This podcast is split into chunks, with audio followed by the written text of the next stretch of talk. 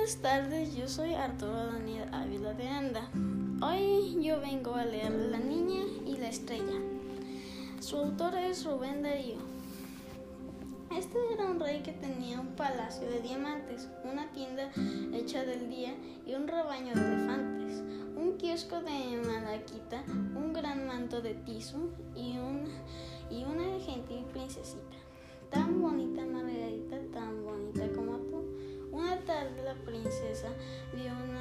aparecer.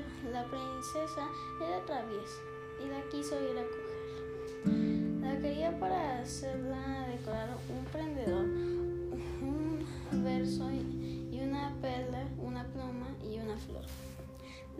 las princesas primorosas se parecen mucho a ti. Cortan lirios, cortan rosas, cortan astros, son así. Pues eh, fue la niña bella bajo el cielo y sobre el mar, a cortar la blanca estrella que la hacía suspirar. Y siguió camino arriba por la luna. Y más allá, más lo malo es que iba sin permiso del papá. Muchas gracias por escucharme. Yo soy Arturo Daniel. Nos vemos en otro trabajo maestro.